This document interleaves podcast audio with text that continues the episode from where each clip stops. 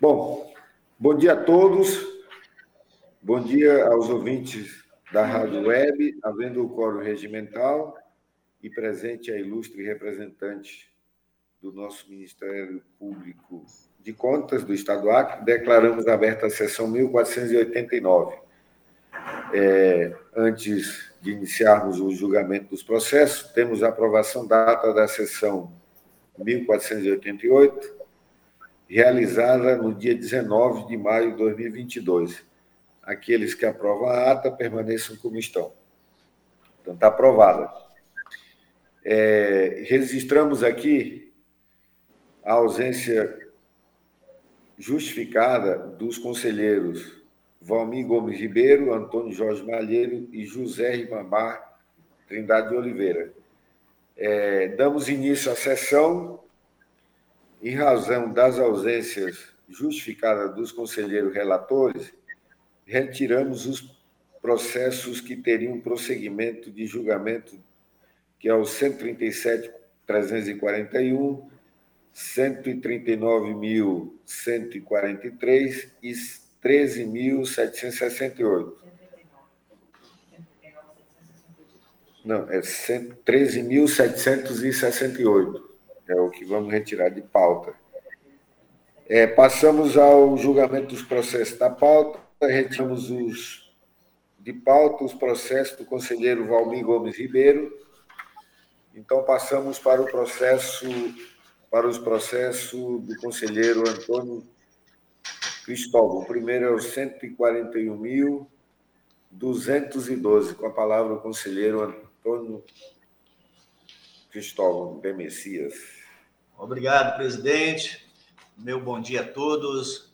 A nossa procuradora, a doutora Ana Helena, conselheira Dulcineia, conselheira da Lu Maria, bom dia, bom dia é, doutora Cátia, secretária das sessões, doutora Dulce, meu bom, bom dia, dia, a todos. Bom dia, presidente, aqueles que estão nos assistindo pelo nosso canal no YouTube e aqueles que nos ouvem pelo o, nossa rádio Cuida os autos da tomada de conta especial instaurada para dar cumprimento ao item 7 do acórdão 12.024 plenário, exarado nos autos do processo 131.947, prestação de conta da Câmara Municipal de Porto Walter, referente ao exercício de 2018, visando apurar os seguintes tópicos. A os valores efetiva, efetivamente pagos a título de subsídios aos vereadores. B. A ausência de comprovação de recolhimento do FGTS. E C. A ausência de contabilização em restos a pagar decorrente do não recolhimento do FGTS. A DAFO, segundo o IGCE, emitiu o relatório técnico de folhas 15 a 17 o seu turno no Ministério Público junto a esse Tribunal de Contas, manifestou-se as folhas 22 e 23 em pronunciamento da lavra da excelentíssima senhora procuradora doutora Ana Helena de Azevedo Lima. É o relatório, senhor presidente, senhoras conselheiras. Obrigado, conselheiro Cristóvão. Com a palavra, a nobre procuradora Ana Helena. É, bom dia a todos.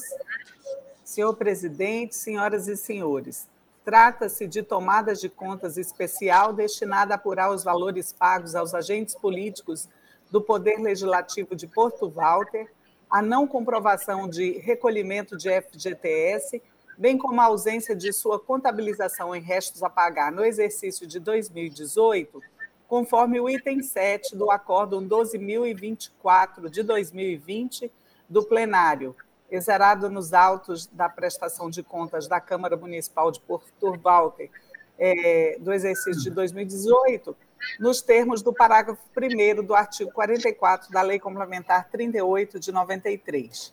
A análise técnica procedida verificou que o objeto da tomada de contas em tela foi analisado no processo 140.968 pedido de revisão referente ao processo 131.947, no qual foram afastadas as inconformidades acima relatadas, concluindo pelo arquivamento do processo. O, o, feito foi encaminhado a este MPC em 20 de outubro de 2021. Do exame dos autos, verifica-se que as impropriedades relacionadas aos valores pagos aos agentes políticos do Poder Legislativo de Porto Valder no exercício de 2018 e ao FGTS, objeto da tomada de contas sobre exame, foram afastadas pela área técnica no processo 140.968, que, tramita, que tramitou nesta Corte de Contas. Ante o exposto, tendo em vista a perda de objeto, este MDC acompanha a instrução e opina pelo arquivamento dos autos. É o pronunciamento, senhor presidente.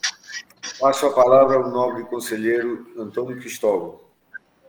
Senhor presidente, o mesmo entendimento do doutor Parquet, já que o processo já foi julgado em dezembro de 21, originando o acordo número 13.101, 2021, plenário, que decidiu a unanimidade pelo conhecimento da matéria recursal e numérico pelo não cumprimento, é, reformando o acordo 12024 de 2020, por considerar regular a prestação de conta da Câmara Municipal de Portugal do exercício 2018. Então, senhor presidente, senhor presidente, senhoras conselheiras, voto pelo arquivamento dos autos por perda de objeto, mesmo entendimento do doutor Parquet. É, meu voto, senhores conselheiros e conselheiras. É, em votação, com a palavra a conselheira Dulce. Com o relator, excelência. Conselheira Ana Gouveia. Acompanho o voto, senhor presidente. Bom, então, para completar o quórum, é, eu acompanho o voto do conselheiro relator. Então, decidiu-se a unanimidade nos termos do voto do conselheiro Antônio Cristóvão de Messias. É, o conselheiro permanece com a palavra com o processo 140 140.623. Obrigado, presidente. Trata os autos do recurso de reconsideração interposto pelo senhor Rony de Oliveira Firmino, ex-prefeito de Plácio de Castro, em face da decisão plenária contida no acordo 11.661-2019 e no parecer prévio 710-2019, de 19 de dezembro de 2019 proferido nos autos do processo 139.482, referente à tomada de conta da Prefeitura Municipal de Plástico Castro, exercício orçamentário e financeiro de 2015.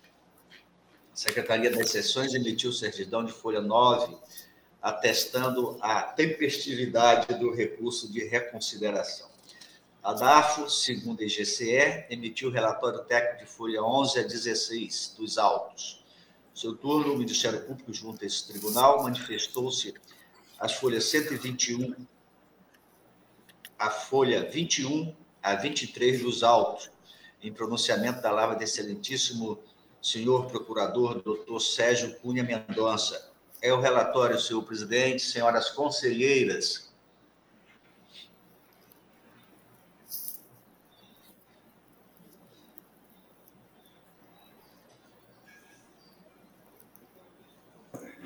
É, obrigado, conselheiro Cristóvão. É, passo a palavra à nobre procuradora Ana Helena.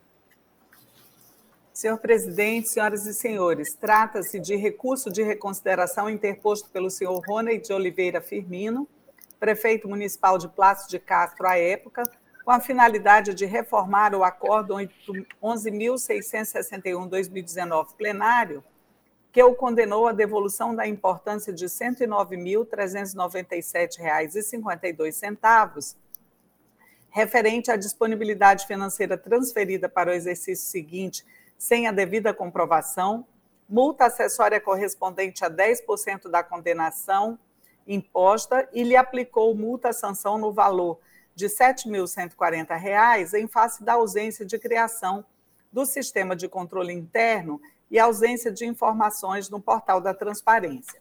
Contudo, o recurso se limitou a comprovar a regularidade comprovar a regularidade referente à devolução imposta, não havendo qualquer justificativa ou argumento quanto à multa sanção aplicada. A DAF emitiu o relatório técnico de folhas 11 e 16, onde considerou que o gestor conseguiu sanar a a irregularidade referente à disponibilidade financeira transferida para o exercício seguinte sem a devida comprovação, pugnando pela exclusão dos, dos subitens 1.1 e 1.2 do acórdão recorrido. Recebido presente feito eletronicamente em outubro de 2021. A decisão recorrida aplicou multa ao gestor e ao contador, sendo que apenas o primeiro apresentou peça recursal. Contudo, observa-se que o item sanado nesta fase processual se refere ao subitem contábil, que ensejou a condenação do contador no item 2. Portanto, a este também alcança os efeitos do presente recurso, devendo ser excluída a multa imposta. Desta forma, resta ainda como irregularidade a ausência de criação do sistema de controle interno e a ausência de informações no portal da, da transparência da Prefeitura. Ante o exposto, este MP de Contas opina pelo conhecimento do presente recurso por ser próprio e tempestivo para, no mérito, dar-lhe parcial provimento, excluído do acórdão recorrido os subitens 1.1, 1.2 e 2, mantendo-se inalterados os demais. É o pronunciamento, senhor presidente. Obrigado, procuradora Ana. Com a palavra, o conselheiro relator para a pronúncia do seu voto. Senhor presidente, é o mesmo entendimento também do nosso é, Ministério Público, do seu parecer, da doutora Ana Helena, do parecer aqui, que é do Sérgio Cunha, também excluiu os itens 1.1, 1.2 e o 2 é, deste acordo, e após pelo arquivamento dos autos, senhor presidente. É meu voto. Obrigado, conselheiro Cristóvão. Em votação, com a palavra a conselheira Dulce. Com o relator, excelência. Conselheira Nalu. Acompanho o relator, senhor presidente. É, da mesma forma, acompanho o voto do conselheiro relator. Então, decidiu-se a unanimidade nos termos do voto do conselheiro relator, que permanece com a palavra com o processo 141.209. Obrigado, presidente. Trata-se o presente processo de inspeção para verificar o cumprimento da transparência das despesas realizadas para o enfrentamento da Covid-19 no âmbito da Prefeitura Municipal de Rodrigues Alves, é, de responsabilidade do senhor Jailson Pontes de Amorim, prefeito, registrado e autuado a partir da comunicação interna, número 451 de 2021 emitida pela diretoria da, da e de, de, auditoria, diretoria de auditoria financeira e orçamentária DAFO. É, a DAFO, segundo a GSE, emitiu um relatório técnico de folhas 13 a 14, é, devidamente citado a folha 18 e 21, o responsável apresentou procuração de folha 26 e 27, no entanto, deixou de apresentar defesa, conforme certidão da Secretaria das Seções de folha 23.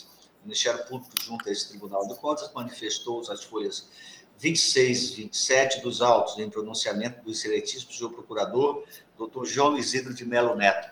É o relatório, senhor presidente, senhoras conselheiras. Obrigado, conselheiro Cristóvão. Com a palavra, a procuradora Ana Helena para a sustentação do seu parecer. Senhor presidente, senhoras e senhores, trata-se de inspeção aberta por meio da comunicação interna 451 de 2021 da Diretoria de Auditoria Financeira e Orçamentária DAFO para verificar o cumprimento dos dispositivos legais e regulamentares atinentes à transparência das despesas realizadas para o enfrentamento da Covid-19 no âmbito da Prefeitura Municipal de Rodrigues Alves, sob a responsabilidade do senhor Jailson Pontes de Amorim, prefeito à época. A análise técnica procedida pela segunda Inspetoria Geral de Controle Externo teve por base um rol de perguntas diretamente relacionadas aos dispositivos da Lei 13.979 de 2020, do Ato Interno TCACRE número 01 de 2020 e do item 5 do parecer técnico do Conselho Nacional de Presidentes dos Tribunais de Contas, CNPTC, número 4 de 2020, que compõe o anexo 1 ao presente feito. De acordo com o método utilizado, a Prefeitura Municipal de Rodrigues Alves alcançou 40 pontos de um máximo de 100 pontos para os cinco, cinco itens avaliados, uma vez que não disponibilizou as informações relativas às contratações realizadas durante a pandemia e nem identificou a receita arrecadada no período, com as devidas especificações, embora possua sítio próprio sítio próprio contendo o link da Covid-19. Em face do parcial descumprimento da norma, foi sugerida a audiência do gestor e o retorno dos autos para a conclusão da instrução. Citado para defesa, o responsável não aproveitou a oportunidade. O relatório conclusivo de análise técnica concluiu pelo parcial desatendimento das normas, sugerindo a aplicação de multa ao responsável com fulcro no inciso 2 do artigo 89 da Lei Complementar 38 de 93. O processo foi encaminhado ao Ministério Público de Contas em 7 de dezembro de 2021. Do exame do processo, verifica-se que a Prefeitura de Rodrigues Alves não atendeu às exigências legais e regulamentares atinentes à transparência das despesas executadas para o enfrentamento da emergência de saúde pública de importância internacional decorrente do novo coronavírus. Devidamente convocado para o contraditório e a ampla defesa, o gestor não compareceu, correndo o processo à revelia.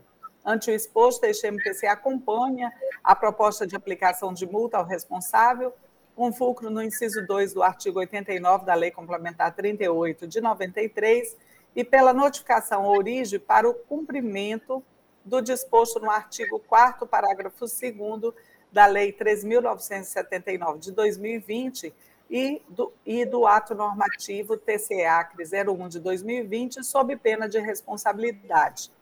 Lei Complementar Estadual 38 de 93, artigo 89, 7. É o pronunciamento, senhor presidente. Obrigado, procuradora Ana. Com a palavra o conselheiro relator Antônio Cristóvão de Messias.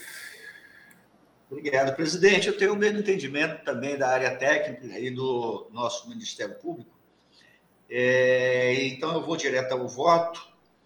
Acompanhe as conclusões da DAF e do Ministério Público e voto, primeiro, pela aplicação de multa ao senhor Jailson Pontes de Amorim, prefeito municipal de Rodrigues Alves, com fundamento no artigo 89, inciso 2 da Lei Complementar Estadual 3893, no valor de 5 mil reais, em razão da ausência de transparência das despesas realizadas no enfrentamento da Covid-19, nos termos da Lei 13.979 de 2020, combinado com o ato administrativo TCE número 01 de 2020, o item 5 do parecer técnico da CNPTC, número 04 de 2020, assinalando-lhe um prazo de 30 dias para efetivo recolhimento em favor do Tesouro do Estado do Acre, tudo dando ciência a esse Tribunal de Contas. Dois, pela notificação do responsável para que, no prazo de 15 dias, providencie as medidas corretivas que o caso requer, sob pena de responsabilidade em caso de reincidência nos termos do artigo 39, inciso 7 da Lei Complementar 38 de 93,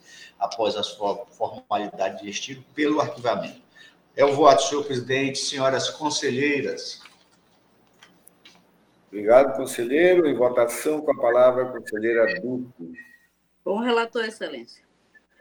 Conselheira Ana Lu Gouveia. Acompanho o voto, senhor presidente. É, da mesma forma, eu acompanho o voto do conselheiro relator. E então decidiu-se a unanimidade nos termos do voto do conselheiro relator. Passamos agora para, os, para o processo 141.268, com a palavra a conselheira Nalu Maria Lima Gouveia. Senhor presidente, bom dia a todas, a todos. Quero cumprimentar a todos que, que estão participando da sessão, como também os que estão nos ouvindo.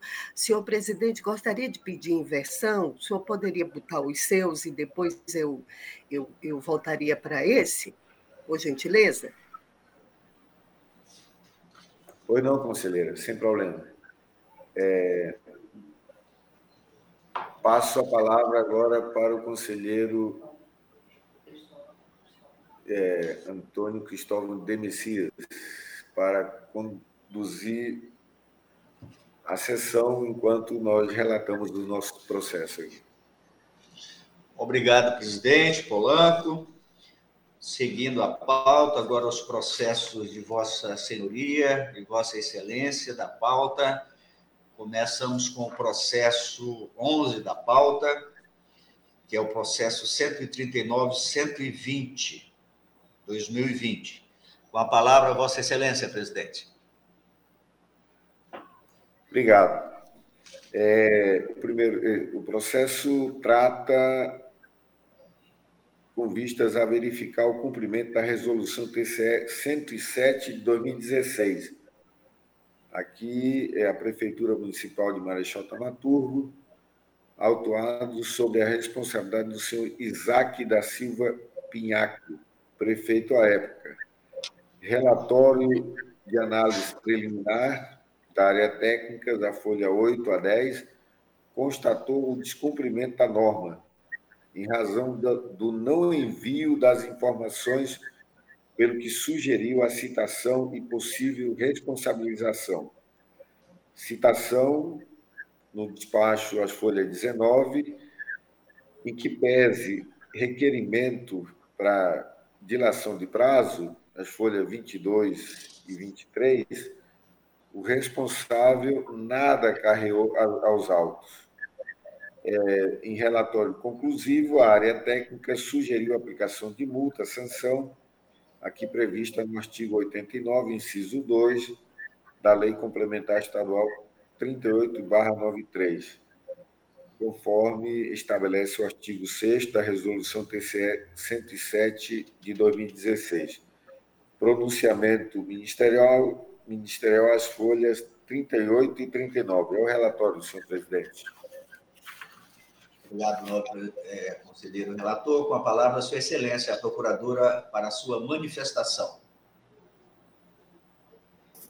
Senhor presidente, senhoras e senhores, trata-se de processo aberto com vistas a apurar a responsabilidade do senhor Isaac da Silva Pianco, prefeito municipal de Marechal Taumaturgo, pelo descumprimento da resolução TCE Acre 107 de 2016, que institui e regulamenta a implantação do Índice de Efetividade da Gestão Municipal, IEGM, junto aos jurisdicionados do Tribunal de Contas do Estado do Acre, a ser apurado anualmente mediante aplicação de formulário próprio, referente aos exercícios de 2019 e 2020.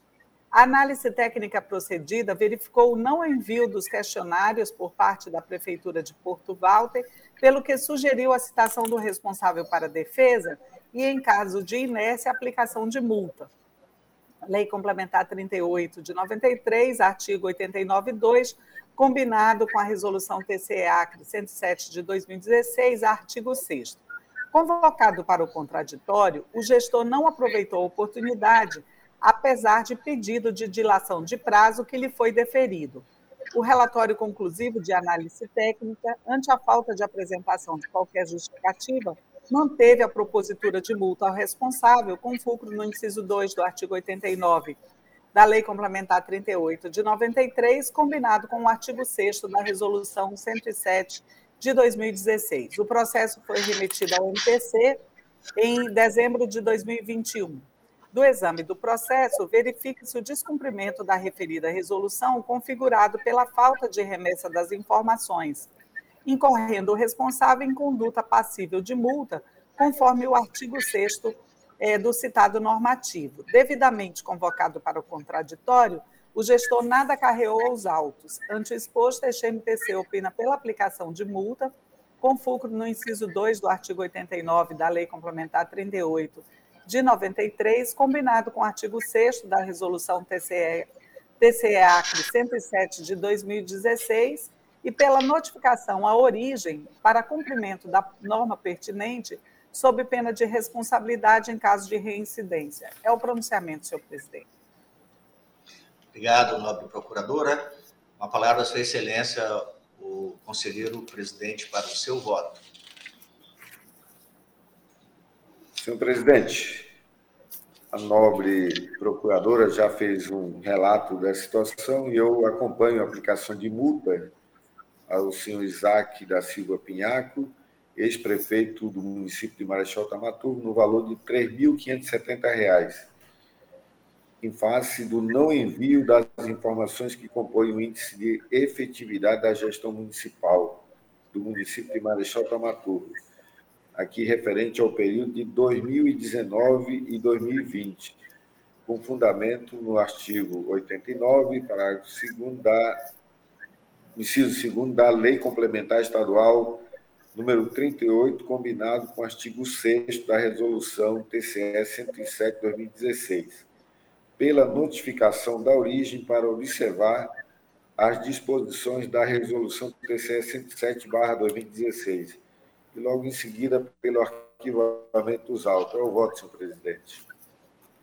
Obrigado, conselheiro. Em votação, conselheira Dulcinéia Benício. Obrigada, senhor presidente. Eu vou acompanhar o conselheiro relator só falando com ele sobre o valor da multa, porque agora a multa, a mínima não é mais a multa de 3.570, né? É 5 mil, né?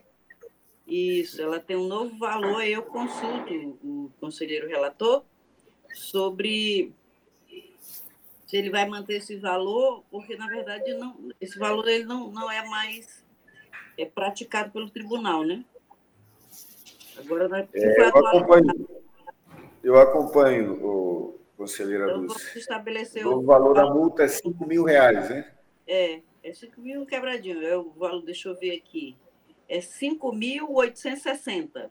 Eu até já mandei no nosso grupo lá, do, dos conselheiros e procuradores, as multas nos novos valores, tá? A menor é 5.860 e a maior fica em 23.440. Então, o, o relator arbitra em 5.860, né? Eu acompanho o conselheiro relator, senhor presidente. Obrigado, conselheira Dulce. O nobre relator acompanha em relação à multa. Conselheira Nalu Maria. Acompanho também o relator, senhor presidente. Essa presidência também acompanha o nobre relator aprovado por unanimidade dos termos de voto do conselheiro relator. Passamos ao processo 137.823. Continua com a palavra Sua Excelência, o nosso presidente Ronaldo Polanco. Senhor presidente, eu retiro de pauta esse processo. Retirado de pauta esse, o processo 137.823. Passamos ao processo 138.773. Continua com a palavra o conselheiro presidente Ronaldo Polanco. Obrigado, senhor presidente. Trata-se de tomada de contas da Prefeitura Municipal de Porto Walter. O exercício aqui orçamentário e financeiro é 2012. A responsabilidade é do senhor José Gadelha das Chagas, prefeito do município de Porto Walter, à época. A área técnica, é, em sede de relatório técnico preliminar, as folhas 141 a 183, constatou diversas inconsistências sendo mantidas as irregularidades constatadas em relatório conclusivo de análise técnicas da folha 208 a 212. Citados aqui os responsáveis, José Gadelha das Chagas, prefeito à época, e Raimunda da Luz Melo da Rocha, contadora, à época, não apresentaram defesas, aqui conforme certidão 165.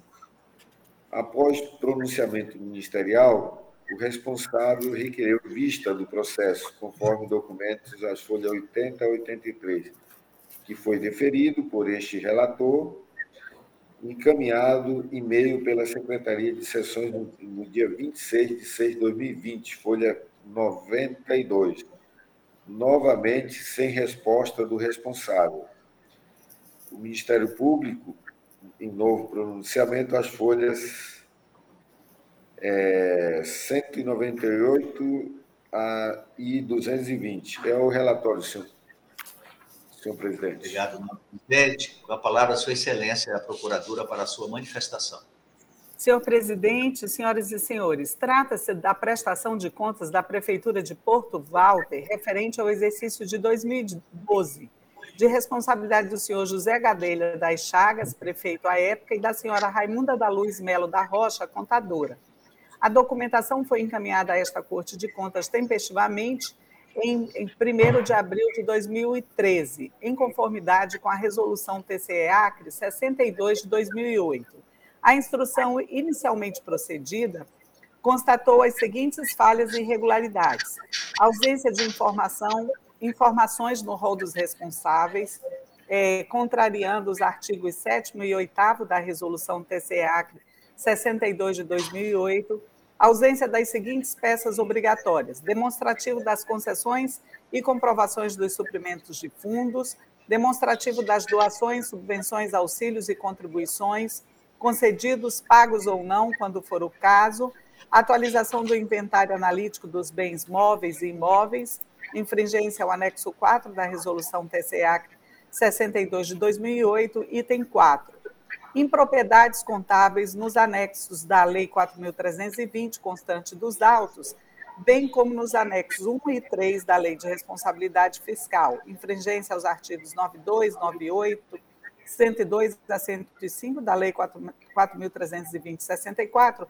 bem como as portarias da STN 406 e 407 de 2011 ausência de parecer do Conselho Municipal do Fundo de Manutenção e Desenvolvimento é, da Educação Básica e de Valorização dos Profissionais da Educação, Fundeb, é, artigo 27, parágrafo único da Lei 11.494 de 2007, extrapolação dos limites de despesa com pessoal, contratação de pessoal sem a realização de concurso público, contratação direta sem licitação, pagamento de despesas sem finalidade pública, multas e juros decorrentes de descumprimento da legislação do INSS no montante de R$ 7.870,23. Ressalta-se que o processo 17310-2013-70, que trata da prestação do, de contas do Fundo Municipal de Saúde de Porto Valto, exercício de 2012, encontra-se a, a apenso ao presente feito para análise conjunta, conforme despacho a folha 150. Regularmente citados para defesa, os responsáveis solicitaram prorrogação de prazo por mais 15 dias, todavia não aproveitaram a oportunidade, conforme a certidão de folha 192. O processo foi remetido ao MPC em 9 de abril de 2015, ocasião em que acompanhamos a instrução e opinamos, em sede de parecer prévio, pela reprovação das contas e, em destaque, pela condenação do gestor a devolver aos cofres do município, na forma do, do artigo 54, caput da Lei Complementar 38 de 93, a quantia de R$ 7.870,23, decorrente do pagamento de multas e juros de infrações à legislação do INSS acrescida da multa acessória prevista no artigo 88 do mesmo diploma legal.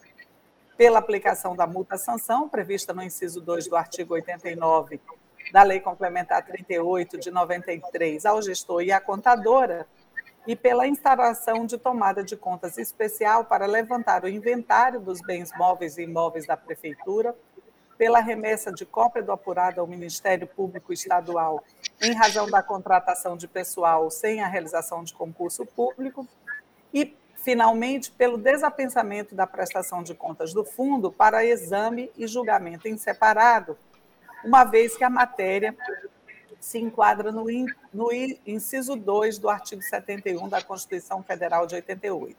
Após esta fase, a relatoria encaminhou o feito à DAFO para fins de análise das contas do Fundo Municipal de Saúde, conforme despacho a folha 198.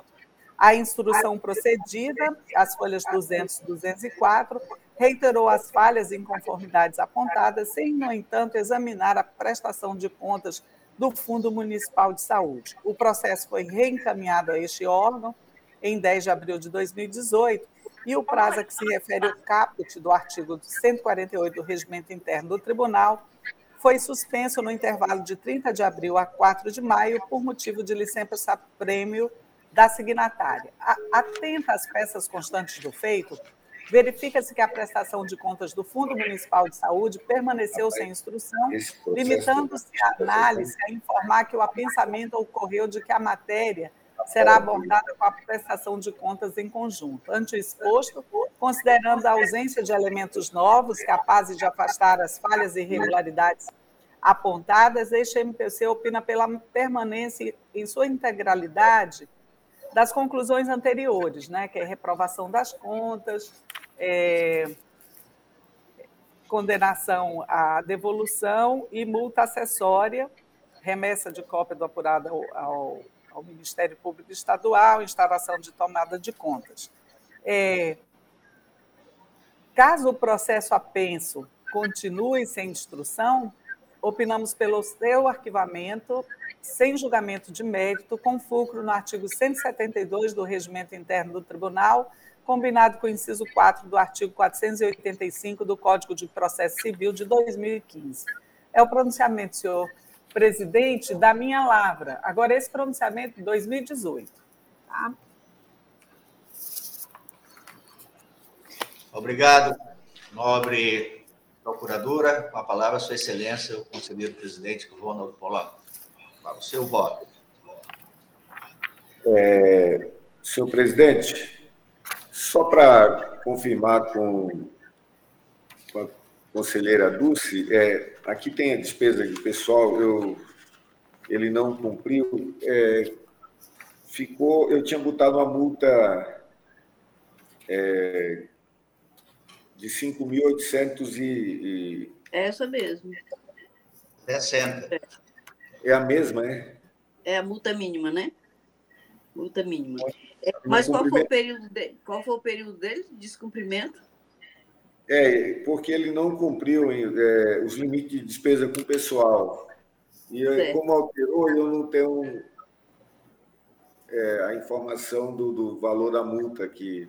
Quando é, é o, valor, o valor mínimo da multa é, é 5.860, eu sei. Mas, uhum. mas a despesa de pessoal sempre tem sido acima acima. Aí a, a média seria 11.720. E a maior, que é a máxima, né, que é, é 2 mil PFs, seria 23.440. Acho que então, pode ser 11 mil. O pessoal ficou 11.720. Isso, 11.720. Ah, então tudo bem. É, analisando os autos, constata-se que foram diversas irregularidades é, encontradas pela equipe técnica que ensejam a irregularidade das contas conforme o item 14 do relatório conclusivo da área técnica. Bom, a nobre procuradora já listou, mas eu vou novamente aqui destacar, porque foram Sim. muitas as situações. Mas o destaque mesmo é é para a despesa de pessoal a, o, e aquela multa, é, o não pagamento do, dos encargos de multa e juros com a Previdência. Uhum. Mas eu vou listar aqui. A infringência, o primeiro, a infringência ao artigo 7 e 8 e no anexo é, 4 inciso é, 12, 13 e 15 da Resolução TCE de 62 de 2008, em razão do não encaminhamento em sua totalidade dos itens obrigatórios, bem como a ausência da LOA e decreto de abertura de crédito adicional do Poder Legislativo. Segundo, infringência ao artigo ao, contido, ao contido nos artigos 92, 98, 102, 105 da Lei 4.320-64 e portarias da STN 406 e 407, ambas de 20 de junho de 2011, em razão das impropriedades contábeis verificadas em todos os anexos da Lei 4.320-64, incerto nos autos, bem como os anexos 1 e 3 da Lei de Responsabilidade Fiscal descumprimento aqui do artigo 27, parágrafo único da Lei 11.494-2007, em razão da ausência de, do parecer do Conselho Municipal, é, o Fundeb, é, o da Educação. Quarto, infringência aqui ao artigo 19, inciso 3, e artigo 20, inciso 3, a linha B da Lei de Responsabilidade Fiscal, em razão de descumprimento dos limites de despesa com pessoal. É, quinto, infringência aqui ao artigo 37, inciso 2 da Lei da Constituição de, de 88, combinado com o artigo 2 e 3 da Lei 8.666-93, em razão da contratação de pessoal sem o devido com público e sem licitação para as atividades acessórias. O sexto, infringência aqui o artigo 37, inciso 21 da Constituição de 88, artigo 23 e terceiro, artigo 2 e 3 combinado com o artigo 26, parágrafo único da Lei 8.000, da, da Lei de Licitações 8.666/93, em razão da contratação direta sem processo licitatório e sem justificativa para dispensa de licitação. Sétimo, infringência aqui ao artigo 4 combinado com o nono parágrafo 12 da Lei 4.320-64, em razão da execução de despesas estranhas aqui à competência municipal e desprovido de caráter público, multas e juros decorrente descumprimento da lei da legislação do INSS, no montante de 7.870 e 23 centavos. Oitavo, inconformidades apontadas nos demonstrativos contábeis, aqui anexo 12, 13, 14 15 da Lei 4.320 e anexo 3 da Lei de Responsabilidade Fiscal, conforme evidenciado nos autos, aqui as folhas 88 a 95 e folha 111, subitem 6.1 1.2, folha 144, relatório de análise técnica, posto que as justificativas contidas nos autos não são suficientes para sanear as impropriedades verificadas. Bom, aqui eu vou fazer algumas considerações, tendo em vista que não ocorreu a defesa dos responsáveis e ante a ausência de documentos essenciais para a correta análise das contas, em que pese a regular citação, acompanho parcialmente aqui o relatório técnico e o parecer ministerial, exceto quanto à infringência do item 1.7 deste voto, por se tratar de valor de pequena monta, assim como não restou comprovado na instrução que o ex-gestor agiu com dolo aqui, o erro grosseiro, nos termos da lei de introdução às normas do direito brasileiro e seu decreto regulamentador. Vejo que, quanto à irregularidade descrita aqui nesse item, 1.7 deste relatório, a mesma precisa ser analisada sob o prisma da legislação atualmente em vigor especialmente no que trata aqui a lei já citada, que é a Lei 9.830, barra 2019, especialmente os artigos 22 e 28 da LINDE, que é, que é a lei de, de, é, de introdução às normas do direito brasileiro e decreto regulamentador. E o artigo 12 do decreto já citado.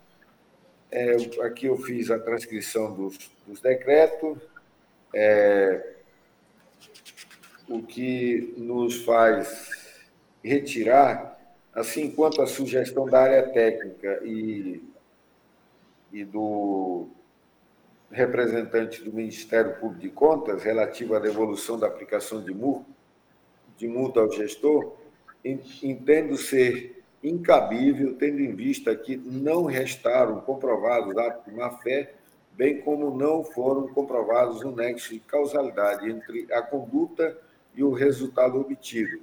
Repito, sequer foram tratados como doloso o erro, ou erro grosseiro pelo responsável à época. Por consequência, deixo de propor a irregularidade deste item, ou seja, área é, deste item sugerida pela área técnica e pelo nobre representante do Ministério Público de Contas.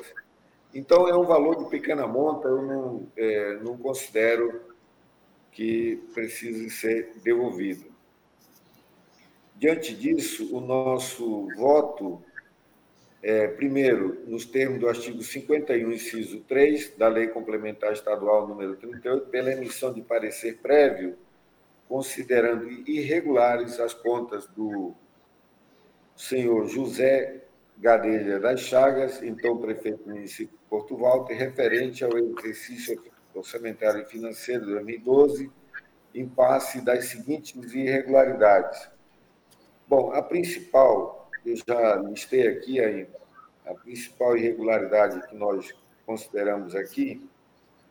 Primeiro é o, o, o não cumprimento aqui da, da Lei de Responsabilidade Fiscal, nos seus artigos 19, inciso 3, e artigo 20, também inciso 3, a linha B, em razão do descumprimento da despesa com pessoal. Neste é, neste item, nós aplicamos a multa de R$ 11.720. É, é, o, é a multa e pela notificação da origem, para que nas próximas edições da espécie corrija as falhas apontadas na instrução. É, pela notificação do senhor Gadelha, José Gadelha das Chagas, prefeito à época dos fatos, e da senhora Raimunda da Luz Melo da Rocha, contadora, do resultado deste julgamento. Pelo encaminhamento de cópia dos presentes autos Augusta Câmara Municipal de Porto Valto, Porto Valto para o julgamento final das contas de governo, de acordo com o disposto no artigo 23 da Constituição Estadual de 1989 e logo em seguida pelo arquivamento dos presentes autos. É o voto, senhor presidente. Senhoras conselheiras. Obrigado, Obrigado nobre presidente, conselheiro, relator. Em votação, conselheira Dulcineia Benício. Com relator, excelência. Conselheira Nalu Maria. Acompanho o relator, senhor presidente. É, senhor é, conselheiro, presidente, essa, a devolução de 7 mil e pouco é pequena monta, não é isso que você. Sim, eu considerei pequena monta, senhor presidente. É, o tribunal tem concedido. Acompanha Vossa Excelência, aprovado por unanimidade dos termos do voto conselheiro relator. Passamos ao processo ao processo 138, 838, que continua com a palavra a Sua Excelência, conselheiro Ronaldo Polanco. Senhor presidente, eu também retiro de pauta esse processo. Passamos ao processo, retirado de pauta o processo, 138, 839, passamos ao processo 139, 407, que continua com a palavra a Vossa Excelência, conselheiro Ronaldo Polanco. Obrigado, senhor presidente é, tratam os autos da análise de recurso de reconsideração contida é, de reconsideração da decis, decisão contida no Acórdão 10.171-2017, plenário TCE Acre, exarada nos autos do processo 20.332, prestação de contas do Fundo Estadual de Fomento à Cultura, Funcultura, exercício 2014, em face da reprovação das contas, multa sanção no valor de 3.570, devolução de 46.686 e aplicação de multa acessória de 10% sobre o valor da devolução. Razões recursais, as folhas 1 a 9 e anexo as folhas 10 a 80. Análise técnica, as folhas 88 barra 90, a 94.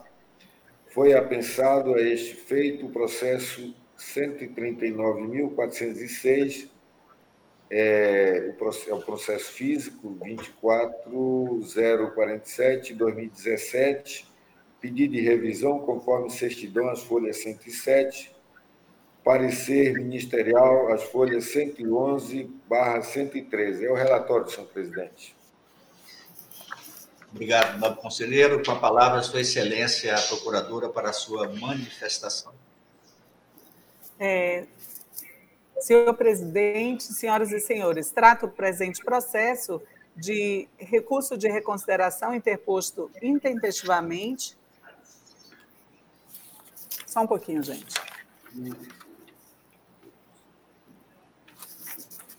intempestivamente pela senhora Carla Cristina Oliveira Martins, gestora do Fundo Estadual de Fomento à Cultura, Funcultura, no exercício de 2014, em face do acórdão 10.171-2017 do plenário, ter julgado irregular a prestação de contas do exercício, bem como tê-la condenada a devolver aos cofres do Tesouro Estadual a importância de R$ 46.686, acrescida de multa acessória no valor de R$ 4.668,60 e de multa sanção no valor de R$ 3.570. Inicialmente, o que se observa dos autos é que a presidência da Corte não realizou a avaliação prévia dos requisitos de admissibilidade do presente recurso, conforme estatui o artigo 161, inciso 1 da Resolução PC-Acre de 2030, eh, de 1993, seis é, verbes. A petição do recorrente poderá ser indeferida em limine, se intempestiva. Na verdade, se feita essa avaliação, à época própria, o recurso deveria ter sido indeferido liminarmente, uma vez que o mesmo é manifestamente intempestivo, consoante certificou a Secretaria das Sessões, a folha 82. E, não obstante essa omissão, impõe-se ao plenário, nesta ocasião, que reconheça em sede de preliminar aludida em tempestividade e, em sua decorrência, não conheça do presente recurso. Não sendo este o entendimento desta Igreja Corte, prosseguimos quanto à análise do mérito. Bem analisados pela primeira, pela primeira Inspetoria Geral de Controle Externo, foi acostado o relatório técnico de folhas 88 a 94, concluindo que não assiste razão à recorrente, uma vez que os documentos e argumentos juntados aos autos não evidenciam de forma inequívoca um resultado efetivo da execução e fiscalização dos convênios à época.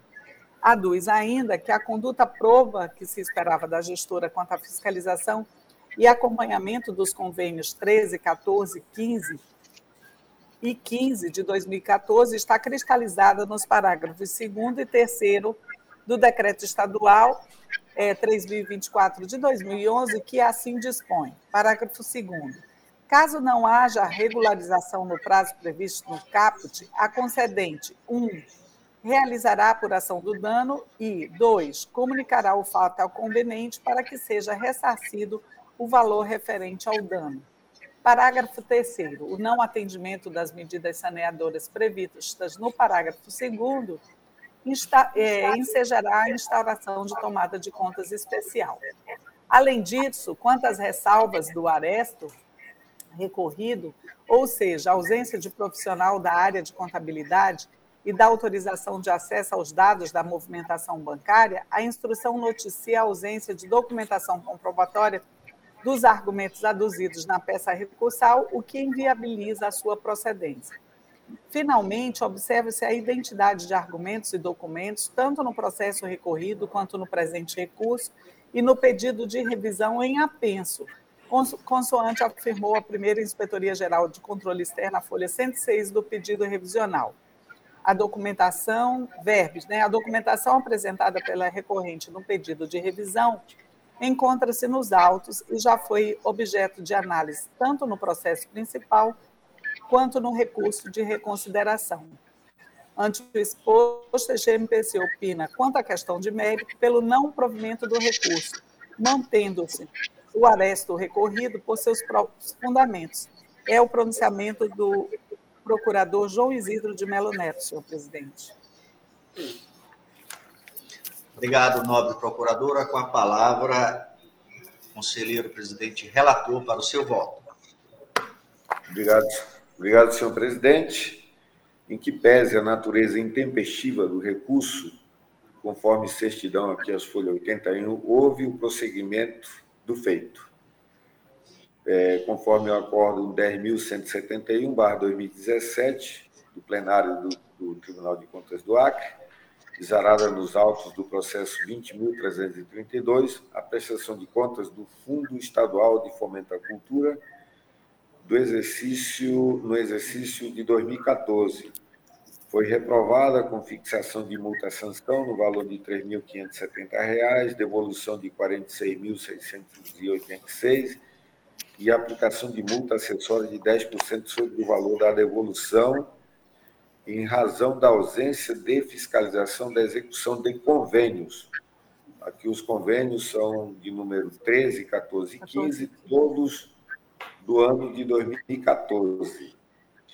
Em suas razões recursais, a folha de folhas 1 a 9 e anexo de 10 a 80, ponderou resumidamente a recorrente. Primeiro, que recorreu às devidas fiscalizações dos convênios 13, 14 e 15 de 2014, comprovou através de ofícios, requerimentos e pareceres que não permaneceu inerte quanto às fiscalizações dos convênios firmados. Apresentou cópia dos ofícios encaminhados para as prefeituras envolvidas, aqui é a Prefeitura de Plasticacho, Capixaba e Manso Lima, requerendo as providências cabíveis para as devidas prestações de contas, sendo que somente a Prefeitura de Capixaba não logrou êxito em comprovar a execução efetiva do convênio 14/2014, em que pese o encaminhamento da respectiva prestação de contas que não foi aprovada pela análise técnica da, da Fundação Estadual de, de Cultura. Neste interim, após, após reiterados requerimentos para correções da prestação de contas, sem êxito, a recorrente ajuizou a ação de prestação de contas número 0704 110 04-2017, que tramita perante a segunda vara da Fazenda Pública da comarca de Rio Branco, petição das folhas 4 a 44, cobrando a respectiva prestação de contas aos responsáveis da Prefeitura de Capixaba. Pondera a recorrente que não houve grave infração à norma legal ou regulamentar de natureza contábil, financeira, orçamentária e operacional e patrimonial na gestação dos convênios 13, 14 e 15, sendo que a fiscalização estava em andamento ainda, requerendo ao final a reconsideração de irregularidade em relação à fiscalização dos convênios retromencionados, bem como do afastamento da condenação de, da, da devolução no valor de R$ 46.686 e a multa correspondente acrescida da multa sanção de R$ 3.570.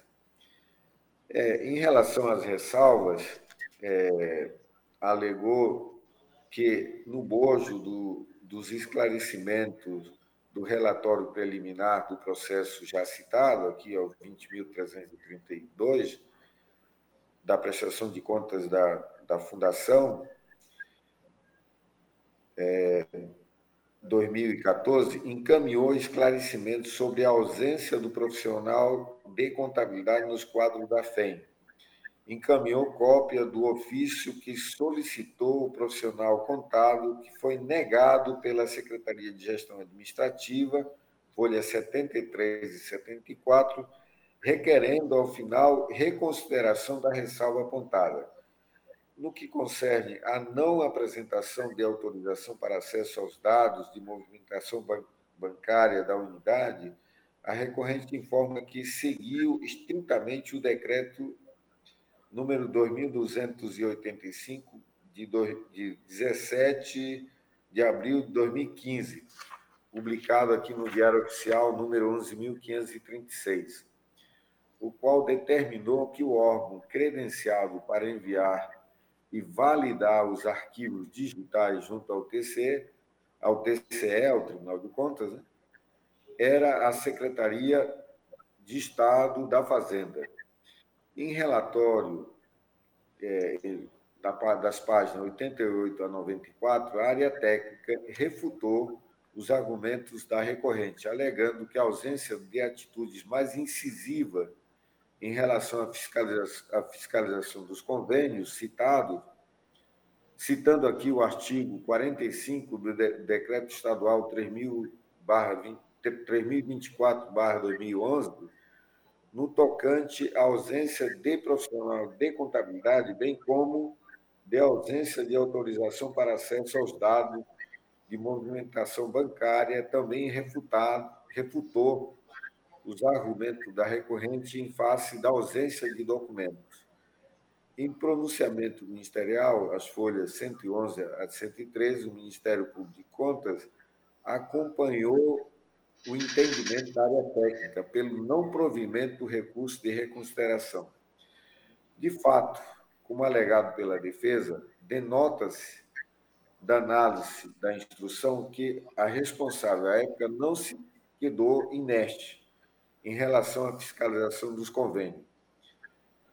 Em relação aqui ao convênio 13/2014, firmado com a prefeitura de Plástico Castro, com prazo de prestação de contas até o dia 27 de outubro de 2014, a responsável comprovou que foram tomadas as providências requerentes a prestação de contas.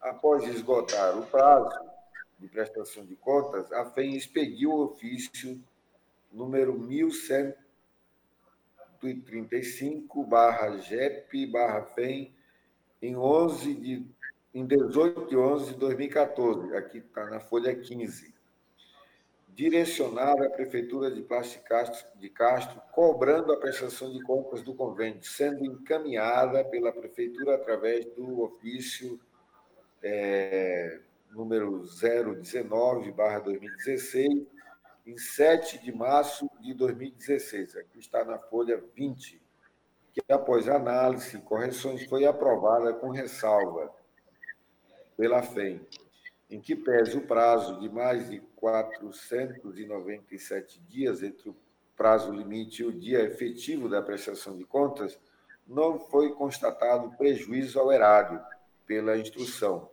O que resta comprovado é a aprovação das contas do Fundo de, de Culturas Elias Mansur FEM. No tocante ao convênio 14, firmado com a Prefeitura de Capixaba, também não foi verificada a ausência de fiscalização da gestão, como afirmado pela área técnica.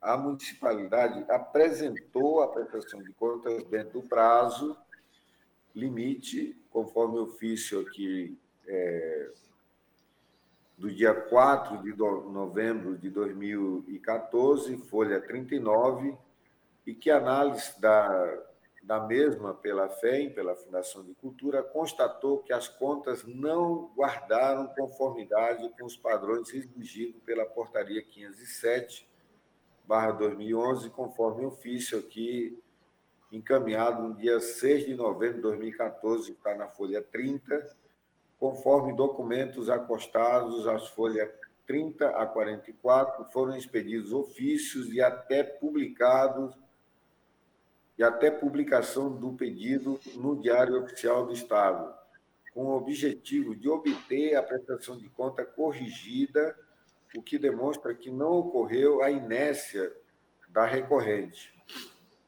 Como não houve êxito no pedido administrativo, a gestão ajuizou, como já citei aqui na, na, é, na segunda vara da Fazenda Pública, da comarca de Rio Branco, é, da análise dos autos, tramita-se no judiciário, como foi constatado, a sentença no, é, com data de 27 de 2 de 2019, transitado em julgado no dia 24 de 2019, favorável à FEM, pela condenação do então prefeito de Capixaba a prestação de contas do convênio no prazo de 15 dias ou a devolução no valor de R$ 15.441, devidamente corrigido.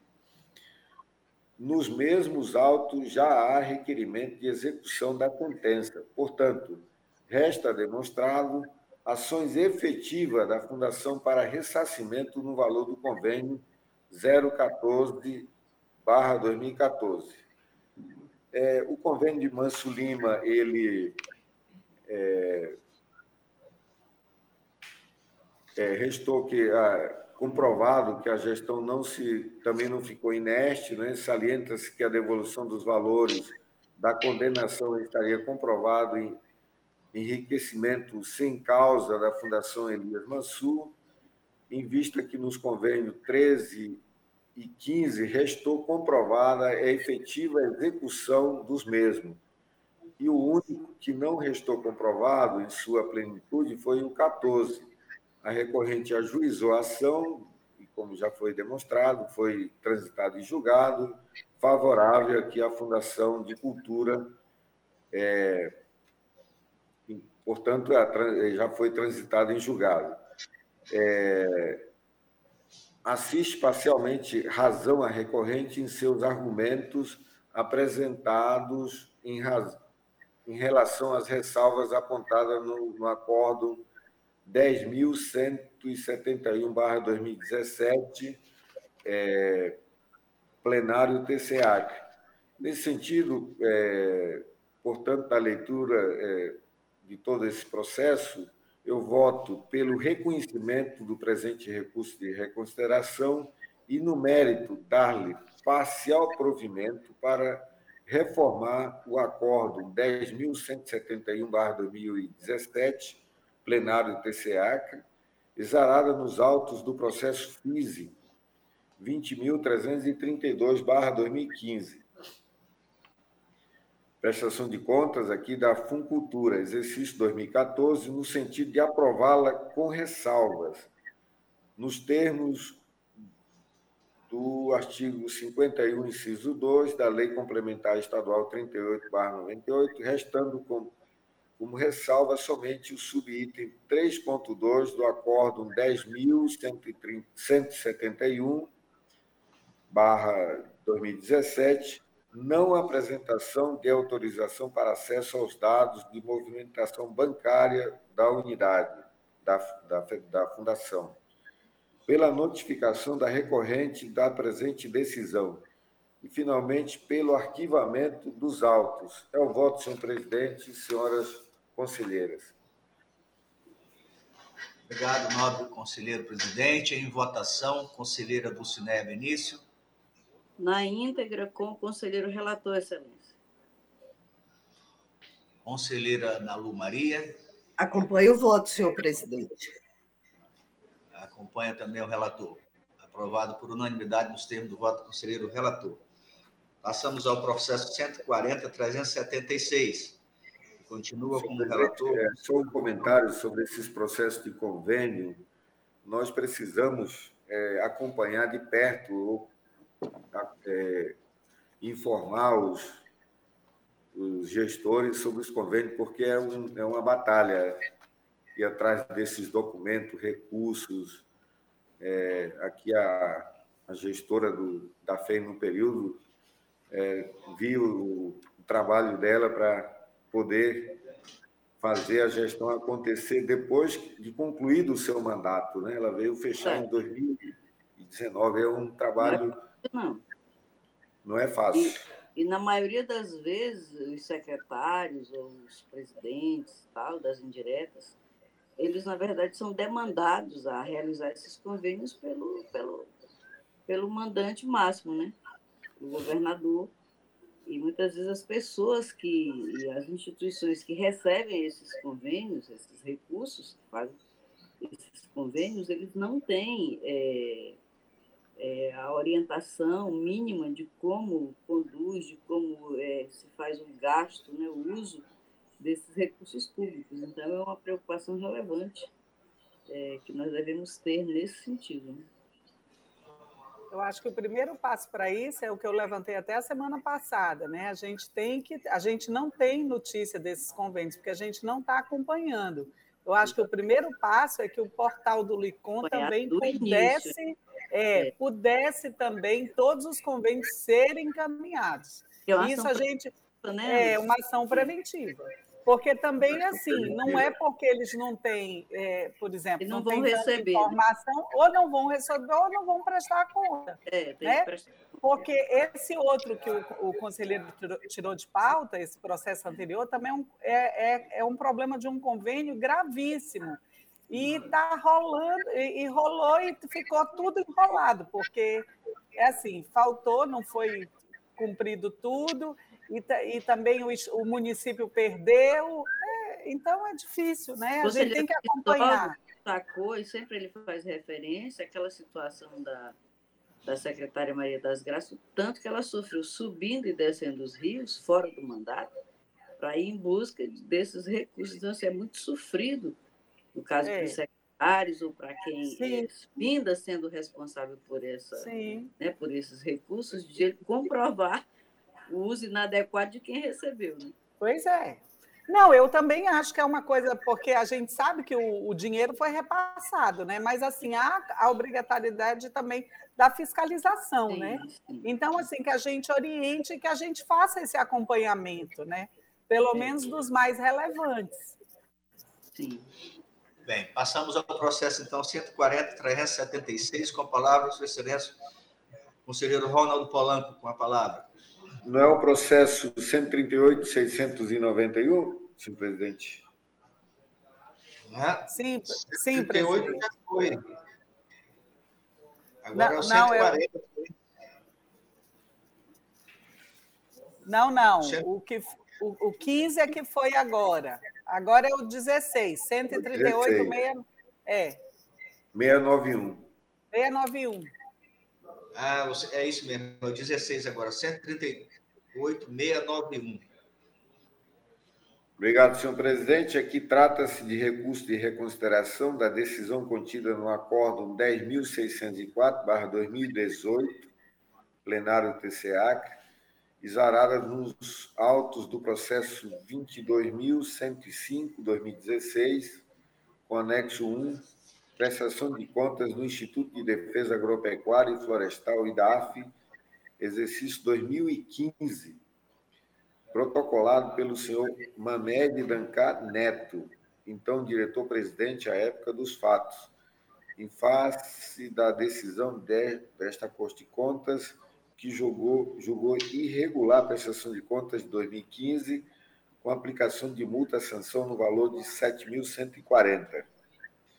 Em relatório conclusivo, as folhas 67 a 71, a área técnica opinou pelo provimento parcial da medida para alterar a decisão do item 1 do acordo recorrido para julgar como ressalvas a prestação de contas do Instituto do IDAF, né?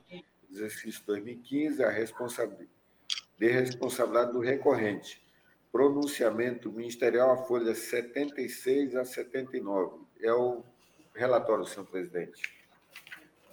Obrigado, nobre conselheiro. Com a palavra, Sua Excelência, a procuradora, para a sua manifestação.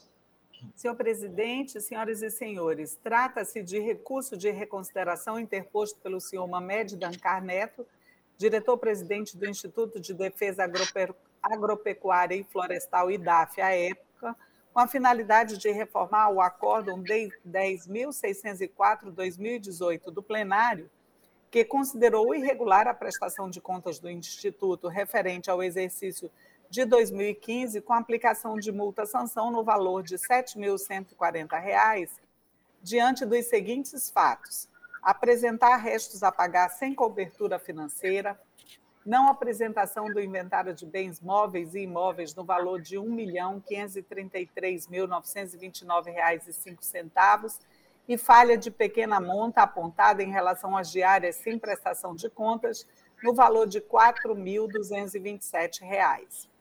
A ADAF emitiu os relatórios técnicos de folhas 38 a 42 e 67 a 71 onde considerou que o gestor conseguiu sanar as irregularidades, tendo comprovado que o IDAF possuía disponibilidade financeira ao final do exercício suficiente para suportar a inscrição em restos a pagar e que foram dadas baixas nas diárias de acordo com informações prestadas pela Controladoria Geral do Estado. Porém, a regularização das prestações de contas das diárias somente foi efetivada em 2020 e 2021, fora do prazo estabelecido no artigo 9 do é, parágrafo 3 do Decreto Estadual 6.854 de 2002.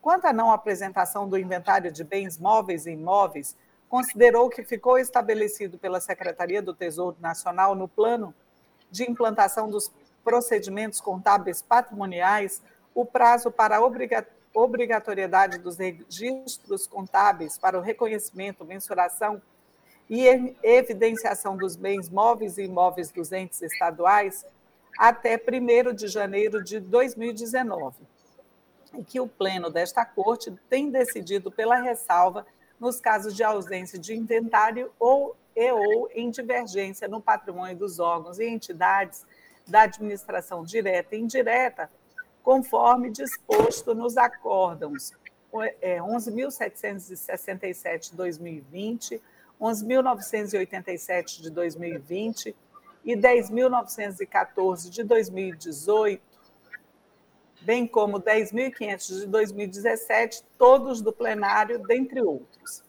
Assim, propôs o acolhimento parcial do presente recurso para considerar regular com ressalva as contas ora analisadas, valendo como ressalvas a não apresentação do inventário, considerando estar amparado pelo marco temporal estabelecido pela STN para o ajuste de seus bens móveis e imóveis, bem como pelo entendimento pacificado nesta Corte de Contas e a baixa nas prestações diárias fora do prazo estabelecido no artigo 9 parágrafo 3 do Decreto Estadual 6.854 de 2002 recebido o presente feito em março de 2022. Sanados os pontos que incendiaram a irregularidade das contas e considerando que a entrega do inventário analítico dos bens móveis e imóveis deve ser encaminhada a esta Corte de Contas, mesmo que ainda estivesse dentro do prazo estabelecido pela STN, e que as diárias, embora corrigidas, é, demoraram mais de cinco anos para serem é, regularizadas, ratifica-se o posicionamento da área técnica. Ante exposto, este MP de Contas opina pelo conhecimento do presente recurso, por ser próprio e tempestivo, para, no mérito, dar-lhe parcial provimento, considerando regular com ressalva a prestação de contas em tela, valendo como ressalvas a não apresentação do inventário analítico dos bens móveis e imóveis e a baixa nas prestações de contas de diárias, fora do prazo estabelecido no Decreto 6.854 de 2002. É o pronunciamento, senhor presidente. Obrigado, nobre procuradora. Com a palavra, Sua Excelência, o relator para o seu voto. Pode ligar o microfone, conselheiro. Obrigado, senhor presidente. Eu vou, não vou me estender aqui, porque eu na leitura do voto, eu acompanho aqui na íntegra o, as conclusões da área técnica e, e do Ministério Público de, de Contas, é, considerando aqui a, regular com ressalva a prestação de contas pela notificação da, da, do recorrente da presente decisão e pelo arquivamento dos autos, finalmente. É o voto, senhor presidente. Obrigado. Obrigado, conselheira. Em votação, conselheira Dulcinea Benício. Com relator, excelência. Conselheira Nalu. Acompanho o voto do, acompanho o voto do relator, senhor presidente. A presidência também acompanha o voto, aprovado por unanimidade dos termos de voto do conselheiro relator. Passamos ao processo 140.376. Continua com a palavra, Sua Excelência, conselheiro Ronald Polanco. Obrigado, senhor presidente. Trata-se da prestação de contas da Companhia de Desenvolvimento de Serviços Ambientais do Estado do Acre, referente ao exercício orçamentário financeiro de 2020, é, de responsabilidade do senhor José Luiz Bondim dos Santos, gestor à época. É, o nosso corpo técnico emitiu relatório preliminar é, de análise as folhas 336 barra 355, opinando pela irregularidade das contas e aplicação de multa em face dos, dos seguinte, das seguintes ocorrências. A. Omissão do ativo circulante, disponibilidade, disponibilidades aqui de caixa, banco, banco conta movimento, subitem 7.1.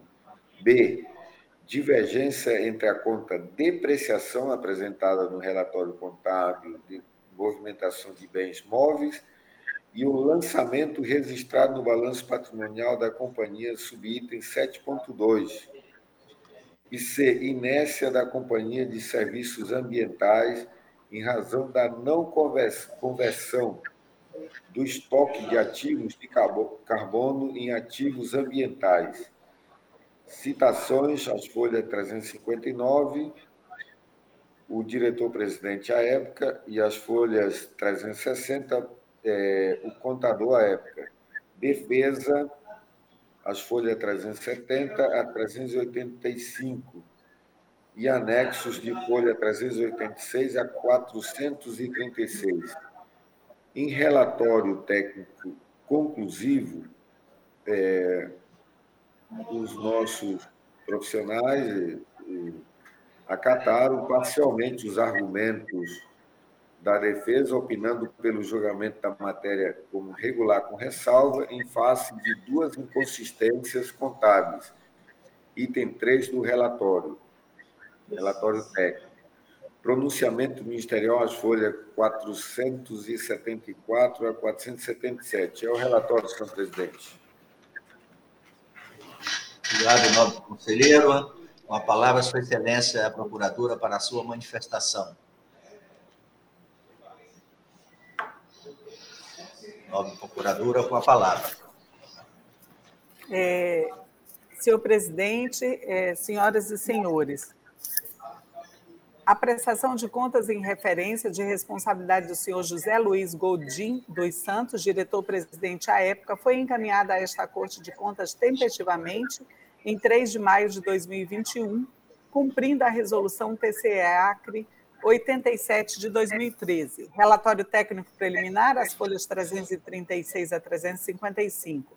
Citação do gestor e do contador, senhor Maurílio da Gama Viga, as folhas 359 e 362, havendo apresentação de defesa conjunta, as folhas 370 a 402 e 404 a 436 relatório de análise das defesas, as folhas 455 e 469, permanecendo as seguintes inconformidades. 1. Um, omissão do ativo circulante, disponibilidades, caixa banco conta movimento no valor de R$ 172.416,28 na classificação do plano de contas da companhia impactando diretamente no resultado das estruturas exigidas pela legislação, infringindo o artigo 176, combinado com o artigo 179, inciso 1 da Lei 6.404 de 76, e divergência entre a conta depreciação apresentada no relatório contábil de movimentação de bens móveis e o lançamento registrado no balanço patrimonial da companhia, impactando no resultado apresentado no valor líquido do relatório contábil de movimentação de bens móveis no relatório de inventário geral agrupado por conta contábil em bens móveis, GRP, em 31 de dezembro de 2020, infringindo o artigo 176, combinado com o artigo 183, inciso 5 da Lei 6.404/76 a DAFO considerou os itens acima como ressalva, porém sugeriu a abertura de processo de monitoramento e notificação da companhia para que, no prazo de 80 dias, apresente plano de ação com todas as fases a serem implementadas, objetivando a realização das negociações dos créditos de carbono e sua conversão em recursos financeiros para o Estado. Recebido o presente feito em março de 2022. As inconformidades apontadas se referem a questões contábeis que podem ser corrigidas nas próximas edições da matéria, não trazendo maiores prejuízos, motivo pelos quais ratifica-se a sugestão de ressalva das contas.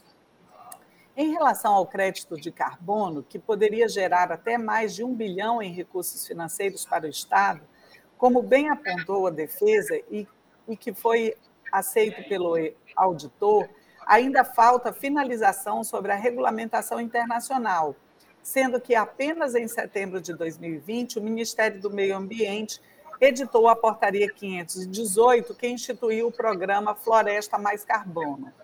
A matéria, além de ser relativamente nova, merece maiores estudos e avaliação periódica por parte desta Corte, tanto pelo tema sempre em voga do cuidado com o meio ambiente, quanto pelos valores envolvidos, que podem gerar altos ganhos para o Estado do Acre.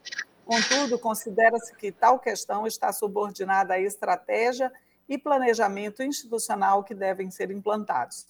Ante exposto, este MPC opina pela emissão de acordo considerando regular, com ressalvas à prestação de contas da Companhia de Desenvolvimento de Serviços Ambientais do Estado do Acre, é exercício de 2020 de responsabilidade do senhor José Luiz Godin dos Santos, diretor-presidente à época, com fulcro no artigo 51, inciso 2 da Lei Complementar Estadual 38 de 93. É o pronunciamento do procurador Sérgio Cunha Mendonça, senhor presidente. Obrigado, nobre procuradora. Com a palavra, Sua Excelência, o conselheiro relator para o seu voto. Senhor presidente, é, obrigado aqui. É, da mesma forma que eu, eu, quero acompanhar a área técnica que opinou pelo julgamento da presente prestação de contas como regular com ressalva e o Ministério Público de Contas também. Então, considerando aqui regular com ressalvas. As ressalvas a nobre procuradora já destacou, então recomendar para que, para que corrija a origem corrija né, nas próximas edições da espécie as ressalvas apontadas acima. Eu destaquei elas aqui. Notificar o responsável do resultado do presente julgamento e, finalmente, pelo arquivamento dos autos. É o voto, senhor presidente. Obrigado, nobre presidente. Votação, conselheira Dulce Neia Benício. Com o relator, excelência. Conselheira Nalu Maria. Acompanho o relator, senhor presidente. A presidência também acompanha o nobre relator, aprovado por unanimidade nos termos do voto do conselheiro relator. Passamos ao processo 131 60 de 2018. Com a palavra, conselheiro presidente Ronaldo Polanco. Senhor presidente, eu vou retirar de pauta os dois processos seguintes da, da nossa relatoria, o 17 e o. E o, o, o 19. O, o 18 e o 19. Pois não, presidente, será retirado, tirado de pauta o processo 131 e 60, 18 da pauta, e o processo 140, 556, 19 da pauta. Encerrado os processos da relatoria do nosso presidente, Ronaldo Polanco, eu agradeço, e retorno os trabalhos ao nosso presidente, Ronaldo Polanco. Obrigado.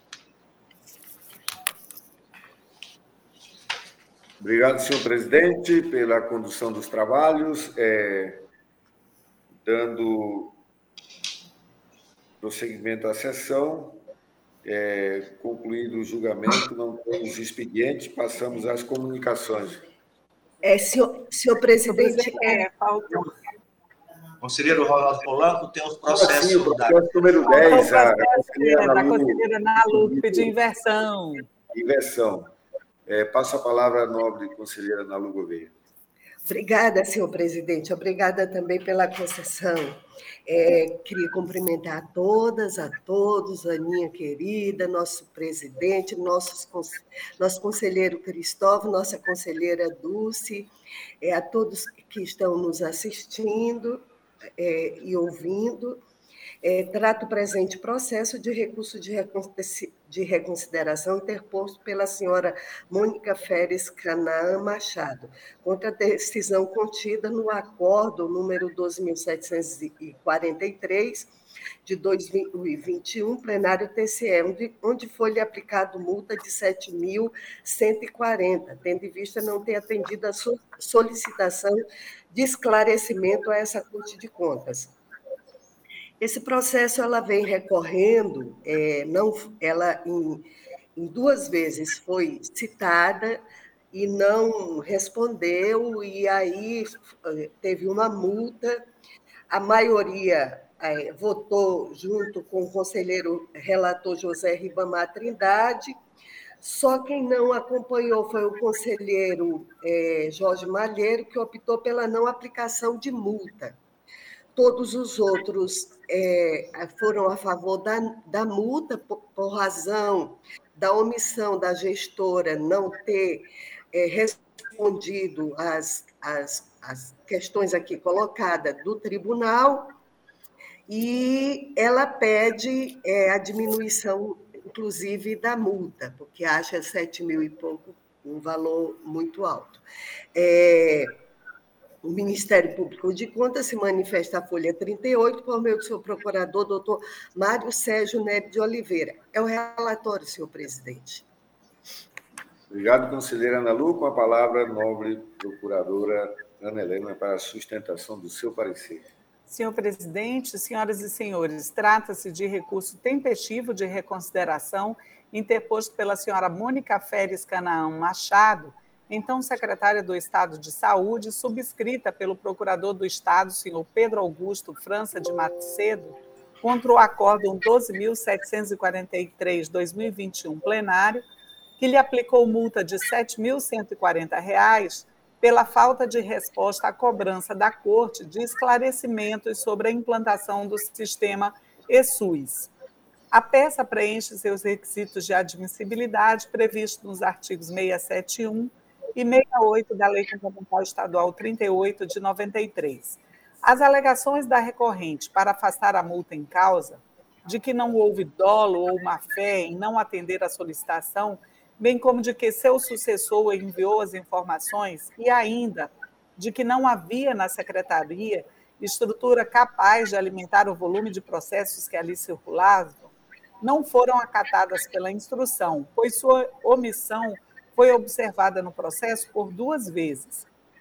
Já em relação à minoração da pena, a primeira Inspetoria Geral de Controle Externo admitiu os argumentos de razoabilidade, proporcionalidade e posterior atendimento à demanda. Isto posto, concordamos com o conhecimento do pedido e seu provimento parcial para fins de redução da sanção imposta. É o pronunciamento, senhor presidente.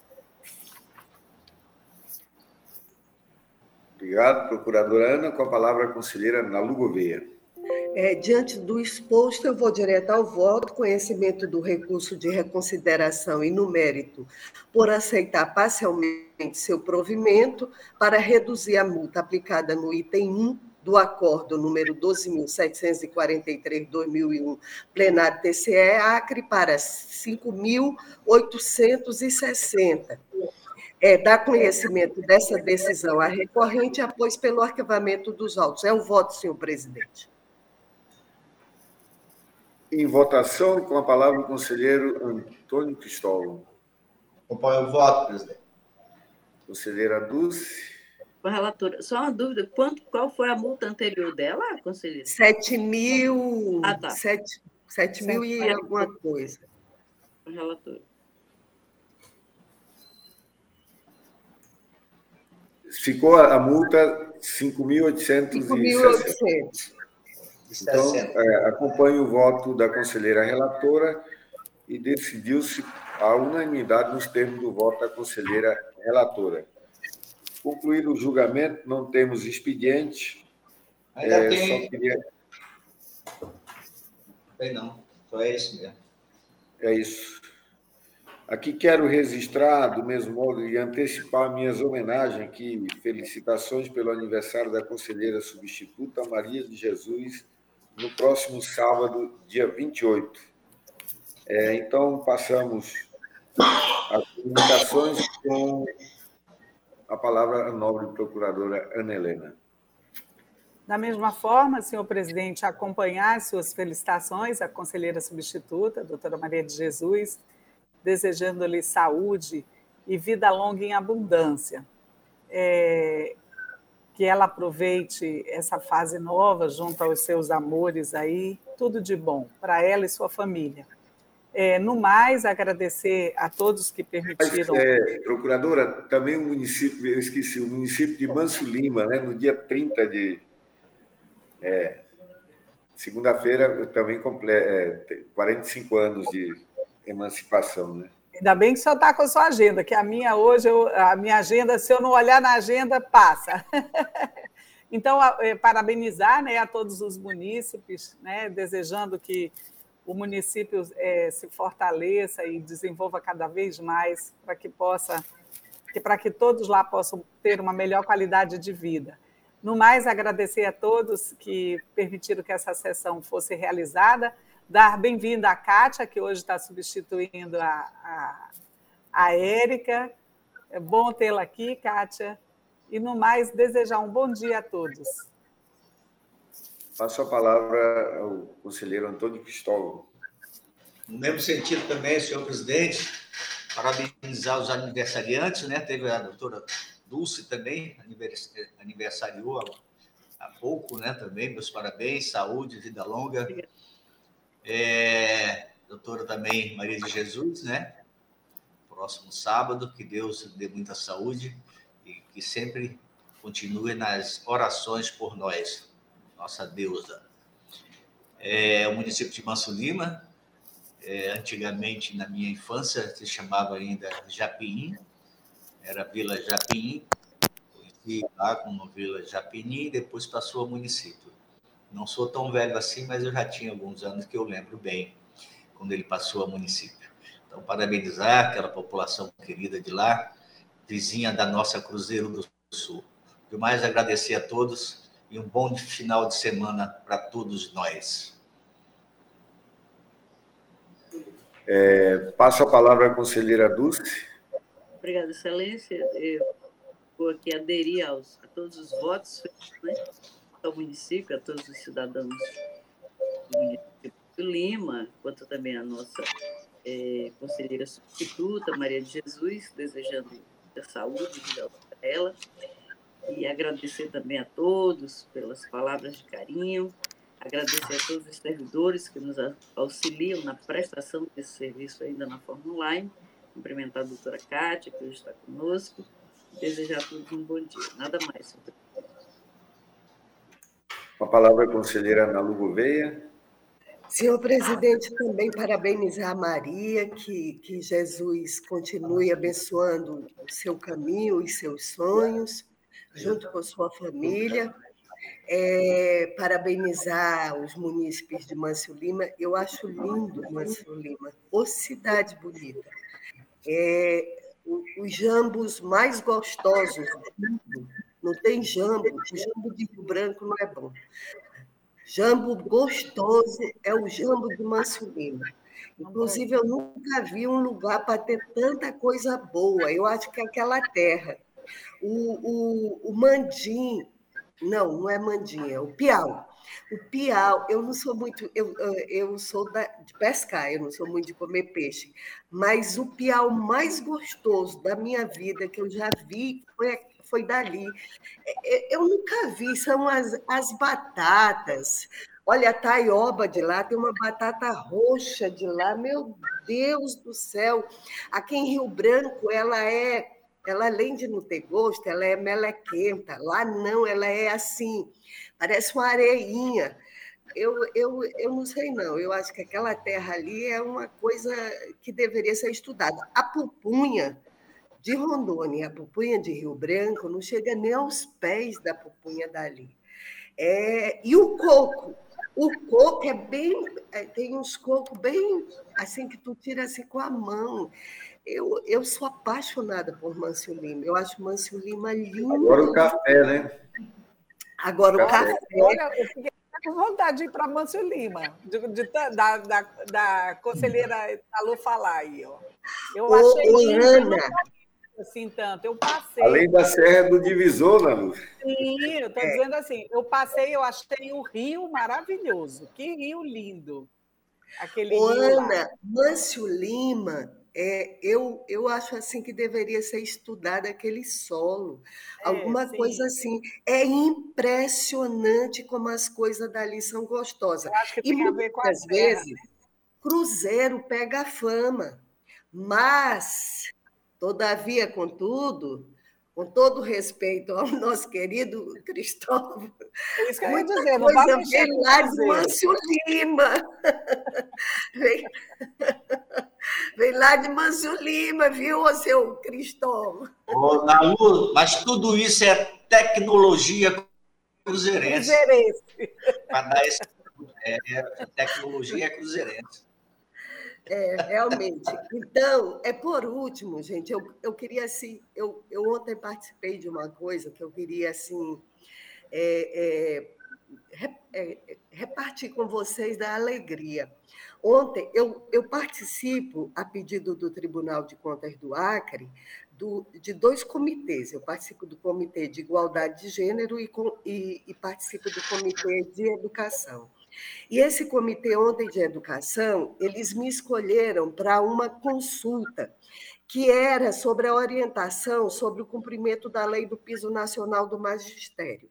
O Acre, eu acho que foi um dos primeiros estados a tomar o posicionamento de que, independente da lei de responsabilidade fiscal, teria que ser aplicado o piso. Mas ontem nós tivemos uma outra situação. Era a questão do, do vencimento base, se deve ser pago de acordo com a portaria número 67 de 2022, que reajusta para 3.845,63 reais. E ontem a gente aprovou por unanimidade, a partir de uma consulta que, que eu trabalhei é, essa consulta, e a gente, um, é, por unanimidade, a gente aprovou uma recomendação para o Brasil todo. Então, isso é uma coisa tão incrível, porque a, a, ideia é nenhum, é a base, é a base. Ou seja, lá no Jordão, lá em Mâncio Lima, a base do salário do professor tem que ser 3.845,63. Alguém, ah, Nalu, mas aí tem município que não, não, não vai conseguir dar. Como questiona a, a, a Confederação Nacional dos Municípios? Correto, tranquilo. É só tirar de outras situações. Não tem problema. Agora, não dá mais, é para pedir sacrifício para professor. Não dá no Brasil para pedir mais sacrifício para professor. Não dá.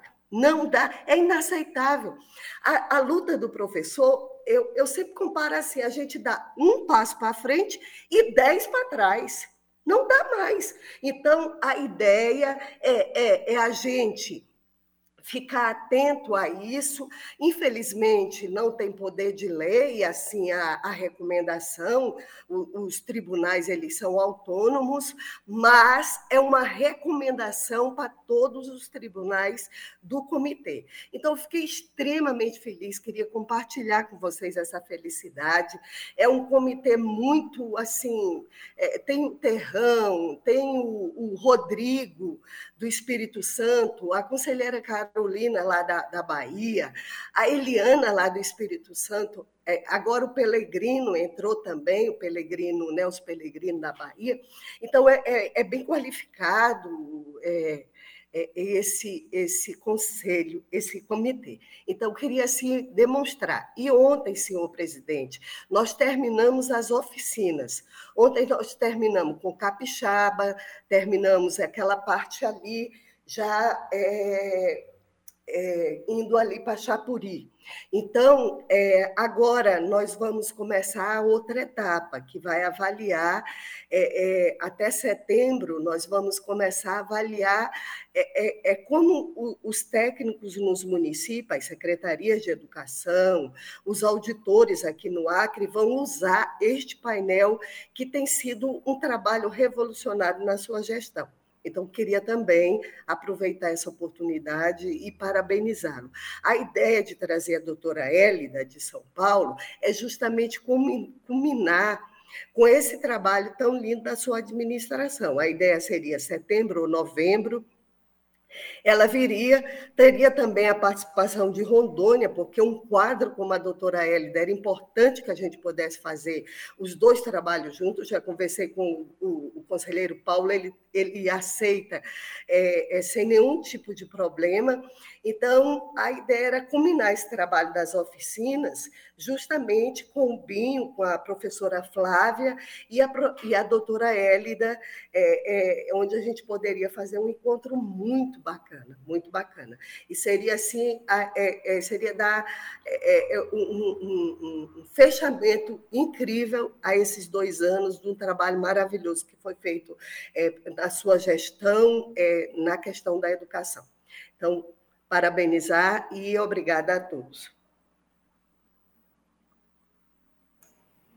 Obrigado, conselheira Ana Lu. É, nós vamos convidar realmente a, a procuradora Hélida para a gente fazer esse, essa discussão. Como está todos os, os, tribunais de contas, eles estão avançando muito. Acho que Rondônia é, é um estado que está assim, dando passos bem largos para ver se é, evoluir na parte educacional inclusive com envolvimento direto do, do Tribunal de Contas.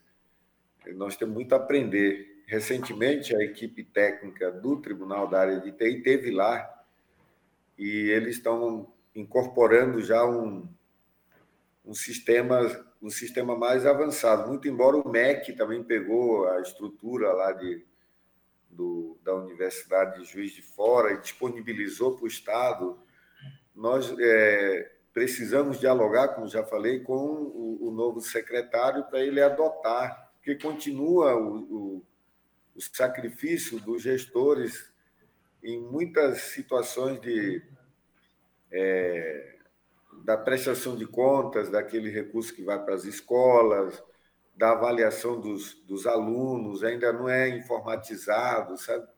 Agora, recentemente, as, as provas aconteceram, mas é, não foi registrado num sistema. E tanto o MEC quanto o, o Tribunal de Contas de Rondônia, e, junto com o Estado de Rondônia e de Goiás, já tem um, um, um sistema para fazer isso e disponibilizar de forma é, coletiva, né, para toda a sociedade ficar sabendo onde está a deficiência do, dos, dos nossos estudantes. E porque hoje fica só restrita a, aos técnicos da secretaria e, e, de forma manual. Não é um, não é fácil às vezes uma escola aproveitar a sabedoria de outra, né, a experiência de outra. E é isso que a gente quer fazer de forma cooperada, né, que é o que está fazendo Rondônia. Bom, é só mais uma reforçar aqui e parabenizar o município de Manso Lima que tem é, o prefeito lá tem se esforçado muito, estive lá há, há uns 15 dias atrás, é, vendo o esforço ali de, é, de Manso Lima para é, melhorar a produtividade do, da pequena produção e da média produção na, na, na, na parte de café, coco e outros produtos, e inclusive a parte de turismo. Então, parabéns ao povo de, de Manso Lima por esse esforço é, o deputado Jonas lá é um tem uma área na área do café que eu, eu, ele fez o efeito demonstração lá e contaminou o resto da produção, né, do, dos produtores, dos pequenos e médios produtores de Mansulino, porque o café eu acho que ele não pega muito para a grande produção, que ele é intensivo em mão de obra, na colheita, né? Então, é para vocês terem ideia, no dia que eu estava lá, o, a, tinha duas propriedades que estavam colhendo, numa tinha 40 pessoas colhendo, no outro tinha 20. Ou seja, é, é muita gente, é, o, que, o que dá um, uma imagem, a gente chega ali no, no, no, na região, é todo mundo se movimentando, é atividade que é, faz atividade econômica ali, faz com que o município tenha uma dinâmica totalmente diferente de outras regiões na Amazônia. Né? Então, parabenizar lá o povo de, de Manso Lima. Bom, é, não vamos encerrar a sessão, mas eu quero comunicar que logo em seguida teremos uma sessão administrativa rápida para é, ouvi-los e apresentar já uma, um, a, a, proposta definitiva do, da, da alteração das IGCS, com a sugestão da, da nobre procuradora e, e também outras propostas do, do, da alteração do nosso sistema de tramitação eletrônica. Nós vamos adotar o que alguns tribunais estão adotando, um SEI no controle externo. Nós fizemos no controle interno, agora vamos fazer no controle externo. E uma nova proposta sobre as diárias para os servidores do Tribunal de Contas. Então, é, não havendo mais nada a tratar, encerramos a sessão para os procedimentos de estilo, convocando outra para dia e hora regimental.